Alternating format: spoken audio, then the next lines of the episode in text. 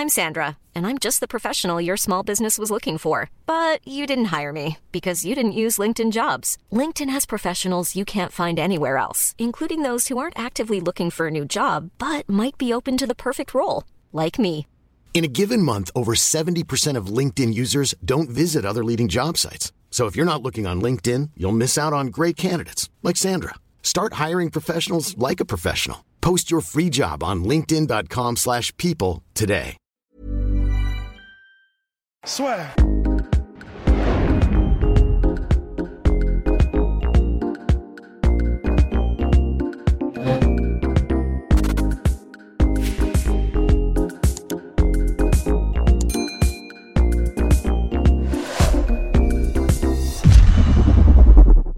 Here we go again. Bonjour à toutes et à tous et bienvenue dans le podcast. La soirée avec monsieur Polydomso Shelby. On fait deux fois la même blague.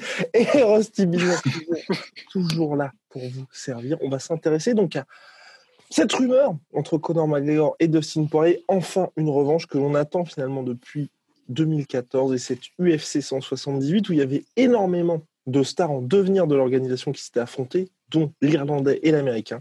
Conor s'était imposé posé par KO après 90 secondes. Depuis, les deux hommes ont monté de catégorie. Dustin Poirier est devenu un contender pérenne de cette catégorie lightweight.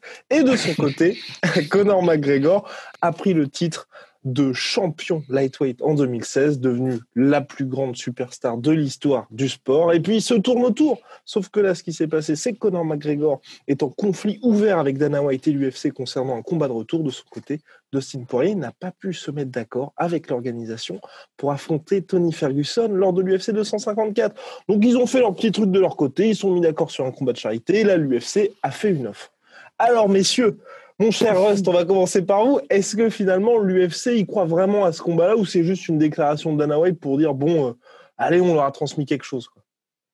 Oui, ouais, bah, je pense que c'est ça, hein, honnêtement, euh, puisque l'UFC, on y retourne. Parce qu'en fait, euh, pour la petite blague, on a, on a eu un problème technique il y a quelques, quelques minutes qui a fait que tout notre podcast est à refaire. Donc là, on va redire les mêmes choses, mais c'est comme, euh, comme dans le bon labo. euh, c'est- comme dans Matrix 1, tu sais, quand t'as le chat qui passe deux fois. Là, J'avoue. Donc voilà, bon bah écoutez, donc on va redire un peu les mêmes choses pour le début, c'est que ben en fait, euh, il y a quand même peu de chances que l'UFC ait réellement un intérêt parce que s'ils avaient réellement un intérêt, ils auraient proposé enfin vraiment factuellement le combat il y a longtemps. Donc là, c'est simplement parce que euh, bah, comme le disait Polydomso euh, dans ce podcast déjà vu, c'est que, bon, bah, comment dire, euh, de toute façon, juridiquement, c'est clair qu'il y a peu de chances que le combat de charité se fasse parce que ce sont euh, des deux professionnels qui sont euh, sous contrat avec l'UFC. Donc, mais en revanche, comme c'est pour une association caritative, comme c'est quelque chose qui a quand même un petit peu de, de traction parce que c'est Conor McGregor, Conor McGregor et Dustin Poirier, l'UFC ne peut pas rester silencieux entre guillemets.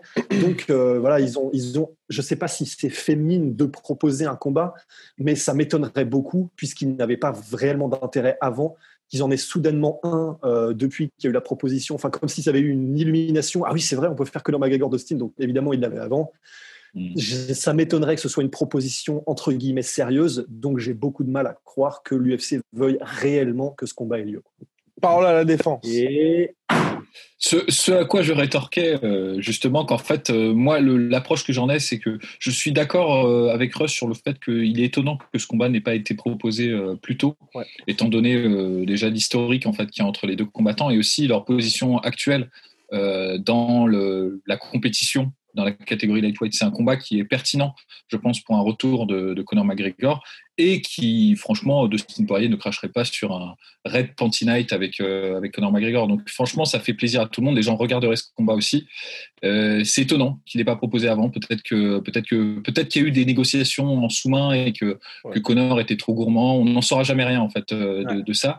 Là, je pense que cette déclaration, c'est vraiment un c'est vraiment un truc de, de PR, tu vois, de, de public relation, tu vois, justement pour euh, pour euh, pour pour pas laisser en fait euh, le, la rumeur du combat de charité trop enflée, enfin pour montrer qu'il y a un peu le contrôle quoi. Ouais. Et euh, en fait c'est là où c'est intéressant comme technique de négociation euh, prise à prise à part. C'est-à-dire si on fait euh, abstraction du combat euh, Dustin Poirier euh, Conor McGregor, ce qui est intéressant c'est que quand tu as le poids d'un McGregor ou d'un Floyd Mayweather ou d'un ou même d'un Khabib maintenant, tu vois, enfin si si tu as un poids vraiment médiatique, tu peux faire des déclarations comme ça qui n'ont pas de sens et pas qui sont pas envisageables en fait. Euh, ce que disait Rust, c'est que c'est un combat qui, honnêtement, juridiquement, je pense pas qu'il puisse se faire, euh, compte tenu des, des clauses qu'il y a dans les contrats de l'UFC. Ouais, ça couvre aussi les combats de charité.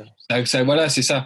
Donc euh, ça, ça m'étonne, tu vois, qu'il dit ça. Néanmoins, le fait de le dire, et je pense que Conor McGregor le sait très bien qu'il peut pas faire le combat et Dustin Poirier aussi, mais le fait de le dire, ça fait naître euh, dans le dans le dans la psyché collective en fait cette idée en fait. Et comme euh, Conor McGregor encore aujourd'hui il a énormément de résonance auprès de beaucoup de gens bah, euh, en instillant l'idée tu vois c'est un peu comme dans Inception tu vois tu vas tu vas mettre l'idée dans le cerveau des gens bah tu crées une demande pour ce combat. Et donc du coup par réaction les mecs de l'UFC sont obligés de faire quelque chose. Que ce soit de dire, euh, bah non, c'est pas possible parce que ça, ça, ça, ça, ça, donc de communiquer sur, sur la question, ou alors de dire, oui, oui, on va le faire parce que euh, finalement, l'un dans l'autre, on va se faire de l'argent et tout. Donc c'est. J'en profite pour interjecter ce que j'avais interjecté dans le premier aussi, et qui est que bah, c'est exactement, par exemple, ce qui s'est passé avec euh, Nate Diaz et le BMF title, ah oui, qui en gros, ça a été, c'est sorti de, c'est sorti de l'imaginaire de Nate Diaz et ça a été cristallisé ensuite par l'UFC. Mais vraiment, mm. c'est parce qu'il y avait une inertie euh, publique et médiatique qui a été créée par les, les, déclarations de Ned Diaz. C'est ça. C'est euh, bah, c'est du billard à trois bandes, vraiment, je, tiens, à, je tiens à le préciser, parce que tu, tu dis ça, pas pour directement l'avoir, mais pour faire déclencher quelque chose et ensuite l'avoir. Donc c'est pour ça que, en, termes de stratégie médiatique, c'est assez intéressant, euh, même si ça paraît complètement bidon et fantasque au début. Et moi, franchement, l'exemple, il y a l'exemple de, bien sûr du, BMF title, mais moi, l'exemple le plus marquant, c'est quand même l'exemple Conor McGregor, Floyd Mayweather. Parce qu'à la base, ce combat, il était balancé un peu comme une vanne. Honnêtement, euh, franchement, quand ça a été annoncé, euh, les gens étaient en discussion. Ça surtout venant de Floyd Mayweather, qui est quand même très euh, coutumier de ce genre de, de pratique, tu vois, de, de, de, déclarations fracassantes marketing, bah, ça paraissait bidon. Néanmoins, c'est né dans l'esprit de beaucoup de gens et ça s'est fait. Donc pourquoi pas tu vois, Je pense que c'est pour ça, je ne suis pas foncièrement en contradiction avec Rust sur le fait que l'UFC voulait peut-être pas le faire jusqu'à ce point-là, tu vois jusqu'à ce moment-là. Il y a une chronologie en fait, et euh, chronologiquement, il voulait peut-être pas le faire jusqu'à ce qu'il se rende compte qu'il y ait un commence à avoir un engouement tu vois, autour de, ce combat. Et, je suis d'accord avec M. Podamso parce qu'au-delà de l'UFC, par rapport à l'engouement autour du combat, puisque c'est vrai que Dustin Poirier cherche cette revanche depuis un certain temps, je pense aussi qu'il y avait des difficultés avec Conor McGregor parce qu'on se souvient, l'UFC l'a dit, Justin Gagey l'a dit, il devait y avoir ce combat Conor McGregor, Justin Gagey pour l'été. Et c'est vrai, que Justin Gagey poussait, mais pas Conor McGregor, parce que je pense que dans son esprit, Conor, il voulait la revanche face à Rabim Nurmagomedov ou un combat plus lucratif. Et donc là, aujourd'hui, je pense que l'UFC aussi, ils sont dans une situation où ils tiennent un petit peu Connor pour lui dire, bah, si tu veux justement obtenir cette revanche ou, ou bien avoir euh, ta chance pour le title shot, il faut que tu affrontes un des membres du top 5. Et donc, ce n'est pas directement Habib ou la revanche contre Ned Diaz, enfin, la trilogie contre Ned Diaz. Et donc là, justement, je pense que d'un point de vue timing, pour eux, c'est bien parce qu'ils se disent, Conor McGregor a vraiment envie de combattre. Enfin, il était quand même à ça de, de faire un combat contre Diego Sanchez. On en est quand même là. Ils se disent, là, on peut vraiment faire une voix off et le tenir de ce côté-là et donc avoir ce combat contre Dustin Poirier, messieurs, avant de passer à l'analyse. Petit point réclame, vous pouvez vous abonner au podcast La Sueur sur YouTube et sur toutes les plateformes de podcast. Google Podcast, Apple Podcast et Spotify et balancer un petit post bleu. Ça nous fait énormément plaisir. Mon cher Polydomso, c'était affronté en 2014, KO de Conor McGregor. Je pense que tout le monde le sait maintenant. Est-ce qu'il y a une chance que ce soit différent ou du moins, après ce combat-là, c'est vrai que c'est aussi ce qui a été dit du côté de Conor McGregor, c'est après une telle performance, c'est un petit peu compliqué de réussir à vendre une revanche. Et est-ce qu'aujourd'hui, justement, ça pourrait être différent ou du moins, il y a des éléments qui peuvent nous laisser penser que Dustin Poirier pourrait faire différemment? Alors, je vais faire une petite parenthèse, puis ensuite je vais laisser euh, Rust euh, développer les idées qu'il avait développées euh, préalablement, qui me semblaient fort judicieuses. la parenthèse, c'est que moi, ça me fait toujours marrer les gens qui disent ouais, je l'ai mis KO en 50 secondes, il n'y a pas de, il a pas d'intérêt à ce qu'il y ait un rematch. Moi, justement, c'est dans ces cas-là où il y a un intérêt d'avoir un rematch, parce que les KO en 50 secondes, ça veut rien dire généralement. Enfin, mhm. tu peux attraper quelqu'un en contre et tout. tu sais pas, peut-être que le que un bah, autre bah, le fameux José Aldo Conor McGregor bah, le José Aldo Conor McGregor ou même le José Aldo euh, mince. Tu sais, le genou sauté qu'il a mis, Cub Swanson, voilà, tout à fait. Ou pendant des années après, Cub Swanson pouvait plus combattre José Aldo parce que tout le monde disait ouais non, mais en fait, alors que bon, franchement, le combat était intéressant, tu vois. C'est ça. Euh, si tu veux, pour moi, quand le combat, par exemple, Rafael dos Anthony Pettis, là, pour moi, il n'y a plus mmh. rien à dire. Si tu veux, pendant cinq rounds, Anthony Pettis s'est fait rouler dessus. voilà, tu vois, là c'est là, c'est clair et net. Mais quand tu attrapes quelqu'un à froid mmh. sur les premières minutes d'un combat, c'est pas, c'est, ça, ça en dit pas long sur sur les sur, sur le dénouement d'un, futur rematch. Donc, donc voilà, cette parenthèse fermée. je laisse la parole à Rust. Bah, moi, simplement, en fait, euh, ce, ce, qui, ce, qui, me semblait, et on était tombé d'accord d'ailleurs avec Polydomso dans, dans, cet illustre podcast perdu, mais c'est qu'en fait, bah, même si les deux ont progressé, euh, et donc ça, c'est, comment dire, Poly, euh, Polydomso, Polydomso a progressé aussi hein, en striking, sûrement, c'est même sûr, mais euh, euh, comment dire, Dustin Poirier et Conor McGregor ont tous les deux progressé, mais effectivement, Polydomso soulignait le fait que c'est surtout Dustin qui, qui, a, qui a vraiment, il, il est il est monté à un niveau et il a changé I'm Sandra, and I'm just the professional your small business was looking for. But you didn't hire me because you didn't use LinkedIn jobs. LinkedIn has professionals you can't find anywhere else, including those who aren't actively looking for a new job but might be open to the perfect role, like me. In a given month, over 70% of LinkedIn users don't visit other leading job sites. So if you're not looking on LinkedIn, you'll miss out on great candidates like Sandra. Start hiring professionals like a professional. Post your free job on linkedin.com/people today. Changer son style pour être maintenant vraiment quelqu'un d'extrêmement complet, de poli et, euh, et, et, et, qui a des armes vraiment à faire valoir qui sont super intéressantes, super efficaces. Et, euh, et voilà, et en particulier, on avait fait un truc sur le, le filichel et la garde de Dustin Poirier qui est vraiment super intéressante, la manière dont il l'utilise, le fait qu'il est, il est maintenant, euh, comment dire, il a c'est moins un brawler, c'est moins un mec qui va à la bagarre, il est beaucoup plus précis, il, est, il reste explosif, mais il est extrêmement technique. Et, euh, et, et, comment dire, Conor McGregor, donc ça c'est encore une fois Polydomso qui disait, et on peut être d'accord, je pense, le fait qu'il a épuré son style un petit peu depuis qu'il est monté dans les catégories, parce qu'il est un peu plus lourd, parce qu'il peut plus vraiment faire de trucs de fou, spinning back kick, de machin, genre par exemple, le combat contre Dustin Poirier en featherweight, euh, je sais plus combien il fait de kicks un peu fantasques dans le, dans le combat, mais voilà, tu sens que c'est un peu des dépenses d'énergie qui sont dispensables. Mais, euh, mais voilà, et en fait, ce qui était vachement intéressant, la conclusion à laquelle on était arrivé, c'est que ben, même si euh, Dustin a énormément progressé, que le combat se fera soit en lightweight, soit en welterweight, ce qui quand même change un peu la dynamique euh, du, combat, malgré tout, au niveau des styles, euh, ben, on se rappelle que le dernier KO monstrueux qu'a pris Dustin Poirier, c'est contre un gars explosif, extrêmement rapide dans ses déplacements, qui couvre la distance rapidement et, qui a un bon sens du timing. Et bon, bah, s'il y a bien quelqu'un qui a tout ça, c'est quand même Conor McGregor. Et c'est pour ça que bah, même, si, même si le combat serait probablement totalement différent dans sa dynamique, bah, je pense qu'au niveau des styles, et Poidoso était d'accord, il me semble, bah, le combat, il y a moyen qui favorise encore Conor McGregor, qui est un mhm. sniper en fait. Et c'est là que ce serait très intéressant. Bah, parfaite synthèse de, de tout ce qu'on de tout ce qu'on avait dit en fait. C'est vraiment ça, c'est que je, les deux ont évolué en fait euh, par rapport à leur premier combat. Euh, je pense que celui qui a le plus évolué, qui a le plus progressé reste euh, Dustin Poirier. Euh, Conor McGregor a forcé sur les forces qu'il avait déjà en fait, et il a en fait un peu euh, régressé sur les outils qu'il utilisait pour dissimuler ses forces. Euh, son kicking game, je trouve, a, un peu perdu en variété. Alors, il a, gardé euh, encore des, attaques qui sont très très efficaces, euh, notamment ses front kicks qu'il a. Je pense qu'il a passé un peu à un niveau supérieur. Encore aujourd'hui, tu vois, il les utilise bien. Même dans son combat contre Khabib Nurmagomedov, c'était un des rares type d'attaque sur lesquels il avait du succès contre, contre Khabib. Donc, c'est des armes qu'il utilise toujours, mais il a plus tout, cette, euh, tout cet arsenal. Même, franchement, moi, le combat aussi où il utilise énormément de kicks, c'est contre Max Holloway. Ouais, il fait des jumping, euh, des, ouais, des, des fins de scissor kick et tout pour couvrir la distance et pour ensuite euh, contrer, enfin, pousser Holloway contre la cage pour ensuite développer son anglaise. Toutes ces armes-là, c'était pas des armes en soi, c'était des armes pour dissimuler en fait son anglaise ou pour permettre à son anglaise de, s'exprimer en cadrant l'adversaire. Maintenant, il est plus euh, ouais, plus euh, épuré, c'est-à-dire il va utiliser plus rapidement son anglaise et donc du coup il est devenu un poil plus prévisible, je trouve, en lightweight. C'est pour ça que moi je pense que la version featherweight de Conor McGregor était un peu meilleure, euh, à mon sens, que celle euh, actuelle. Alors que Dustin Poirier, c'est l'évolution euh, inverse, il est passé d'un brawler très explosif et euh, qui avait du knockout power mais qui avait vraiment pas une très bonne défense euh, de striking et donc du coup qui était euh, assez vulnérable quand il rencontrait quelqu'un qui était solide mentalement et qui, qui renvoyait les coups. Il est passé de ça à un boxeur qui devient de plus en plus technique.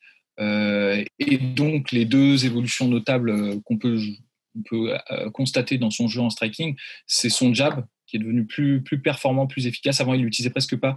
Il explosait souvent sur un bras arrière pour, euh, pour faire ses attaques en, switch, en changement de garde. Maintenant, il a un jab qui, tu vois, par exemple, son combat contre euh, Justin Gagey, il double, il triple son jab pour, euh, pour installer sa distance. Un truc qu'il faisait pas avant, tu vois. Et il y a sa défense en, en filichelle. Donc filichelle, donc l'épaule en avant et le bras arrière pour, pour, couvrir la tête. Et en fait, tu, tu cherches à bloquer les coups avec, avec ton épaule. Ce que faisait Floyd Mayweather ou beaucoup de boxeurs old school, James Tony aussi, euh, euh Archimour aussi pour, pour, ceux qui connaissent. Et ça, c'est très très intéressant euh, en MMA. Je pense qu'on va se diriger de plus en plus vers des défenses de ce type-là parce que le, les défenses en fait de boxe traditionnelles où tu essaies de te couvrir avec tes gants, sont pas très fonctionnels en MMA étant donné la taille des gants. En fait. Il faut chercher d'autres choses, les déplacements. Ouais. Le filichel peut avoir un, côté intéressant aussi de, de, de parler du fait que tu as un bras qui est directement en bas et qui peut aller chercher en takedown de défense si jamais il y a besoin. C'est vrai, c'est vrai. Et en plus, bon, euh, ça permet aussi de couvrir le, le corps, donc c'est vraiment pas mal. Et on voit de plus en plus de combattants euh, de MMA qui sont en train d'adopter ces, ces techniques un peu old school de boxe euh, J'avais cité Mats Burnell, mais il y a aussi euh, Bobby Green euh, qui le fait aussi très très bien. Et il y en a d'autres euh, que j'ai vu qui utilisent de plus en plus ce, ce style-là. Donc c'est très très intéressant ce qu'il apporte. Néanmoins, malgré tous les efforts qu'il a fait, malgré toute la progression qu'il a fait, le, le, son profil reste quand même euh, sensiblement le même. Ouais. Et il est quand même très vulnérable. En fait, en featherweight, c'était vraiment un canon vert euh, de Steen Poirier. Qu'il n'avait pas une très très bonne défense. Il faisait vraiment mal aux adversaires, donc les gens euh, étaient quand même un peu hésitants à l'engager directement debout. Mais contre un mec, contre un sniper qui est un peu posé et qui calcule bien et qui, qui, est un peu froid dans sa démarche, il a un peu de problème. Et je pense qu'encore aujourd'hui, il a ça. Parce que même son combat contre. Geji, Geji, il a galéré quand même. Gadji, ouais, non, c'est clair. Il a failli euh, bien qu'il est quand même. Et il y a plusieurs moments où c'était vraiment chaud. heureusement, euh, tu vois, la défense qu'il avait commencé à vraiment euh, à payer des dividendes parce que ça, ça c'est il n'y a pas que ça. Et moi surtout, c'est son jab. Je pense qu'il a qu'il a beaucoup aidé euh, contre Gadji parce que c'était encore le Gadji qui qui combattait peut-être la première, tu vois, comme un comme une espèce de requin marteau, tu vois, il prenait les coups et il essayait de contrer. Donc du coup, Gadji et sa stratégie de de taper plusieurs fois pour, euh, pour fausser le, le, rythme en fait de euh, Poirier de taper plusieurs fois Gadji pour fausser le rythme et ensuite enchaîner en combinaison, ça avait bien fonctionné contre Gadji. Euh, néanmoins, tu vois, je, par exemple contre Danouker, je pensais il y a quand même beaucoup de coups qui sont passés, euh, mine ouais, de rien. Et euh, Danouker n'est pas réputé pour avoir, il met ses adversaires KO, mais c'est plus de des met KO parce que c'est c'est ça, accumulation de dommages et c'est tactique. Il arrive à placer un genou et tout. Enfin, c'est. Les gars, je suis désolé, je, je, crois que je vais devoir vous quitter euh, malheureusement. J'ai pris cinq minutes de plus et je dois. Je suis désolé. Du coup, j'ai un, un, empêchement et je dois y aller. Donc, euh, bah, bah voilà. à très bientôt. Hein. Adieu. Au revoir. Au revoir. Adieu. Bien, mon cher Polydopson, on va finir à deux. Hein. Ah, ouais, bah écoute, hein, euh, c'est toujours mieux que rien. Euh, et donc, je, ce que je disais euh, avant que, avant que, que Russ fasse une, une sortie remarquable, ouais. c'est que euh, justement le fait qu'il est que sa défense, même si elle s'est améliorée, n'est pas n'est pas imperméable et qu'il a toujours en gros euh, les mêmes faiblesses qu'avant, même si il a resserré les fenêtres d'opportunité. Ouais. Je pense, et du coup je m'aligne sur ce que disait Rust avant de, de nous quitter précipitamment, que le match-up favorise encore un un striker, euh, un striker sniper comme, euh, comme Conor McGregor. Eh bien, je suis bien d'accord, mon cher monsieur. Et moi, c'est peut-être le, c'est le dernier point là-dessus qui me m'inquiète un tout petit peu. C'est vrai que c'est l'issue du combat, en fait. C'est si on, on, a bis repetita du premier, ce sera très compliqué pour Dustin Poirier de revenir de ça, parce que ça fera trois fois titre où il y a eu des découps assez brutales face au même type de combattant. Et là, bah, c'est exactement ce que tu disais tout à l'heure. Il y a ce qui se passe dans la cage et puis ensuite le ressenti des fans qui fait que tu te retrouves bloqué malgré tout ce que tu fais. Et là, je pense que pour lui, ce sera très compliqué. Enfin, j'ai surtout peur en fait pour Dustin Poirier dans cette revanche. Après, cela dit, euh, cela dit, euh, s'il fait la revanche, déjà, il va se faire un max de thunes. Oui, euh, c'est vraiment pas mal. Hein. C'est non négligeable. C'est quand même un, un, des principaux objectifs des combattants quand même à ce niveau-là. Tu vois, c'est de se, se, mettre à l'abri. L'avantage qu'a Dustin Poirier, c'est que Conor McGregor n'est pas le champion. Ce serait très très chiant pour lui oui. si c'était lui le champion et qu'il prenait deux défaites d'affilée euh, contre lui. C'est-à-dire, je pense que Dustin Poirier, il y a des match-ups qui sont pas favorables pour lui, mais dans la majorité des cas, il peut battre beaucoup, ouais. Euh, des gens, même dans le top 10 euh, des lightweight. C'est dire à quel point il est bon, tu vois, c'est dire à quel point je, je, l'admire et tout, parce qu'il y a des gens qui pourraient croire, parce que j'ai dit que stylistiquement ça favorisait McGregor, que je suis un. Que On l'adore ce mec de Sting Poirier. Bah là, c'est un de mes combattants, c'est un de mes combattants préférés c'est un de mes combattants préférés et surtout j'aime beaucoup l'évolution tactique qu'il a, qu'il a connue et technique. Euh, c'est, remarquable, surtout à ce niveau de sa carrière et surtout dans des catégories euh, aussi difficiles. Euh, lightweight et featherweight, c'est vraiment c'est, c'est l'antre du démon hein, en termes de, compétition. Donc c'est, vraiment beau et, de sa part. Donc si jamais il repère contre Conor McGregor, c'est vrai que ce sera compliqué, mais je pense qu'il pourra toujours se refaire.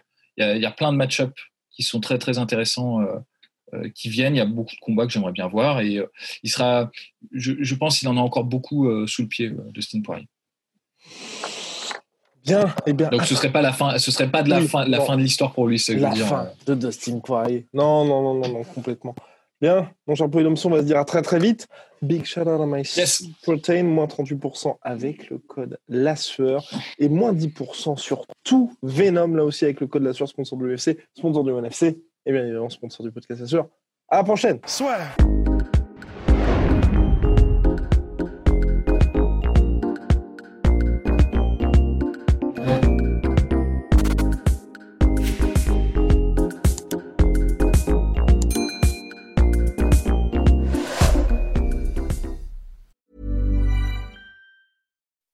When you make decisions for your company, you look for the no-brainers. If you have a lot of mailing to do, stamps.com is the ultimate no brainer. Use the stamps.com mobile app to mail everything you need to keep your business running with up to 89% off USPS and UPS. Make the same no brainer decision as over 1 million other businesses with stamps.com. Use code PROGRAM for a special offer. That's stamps.com code PROGRAM.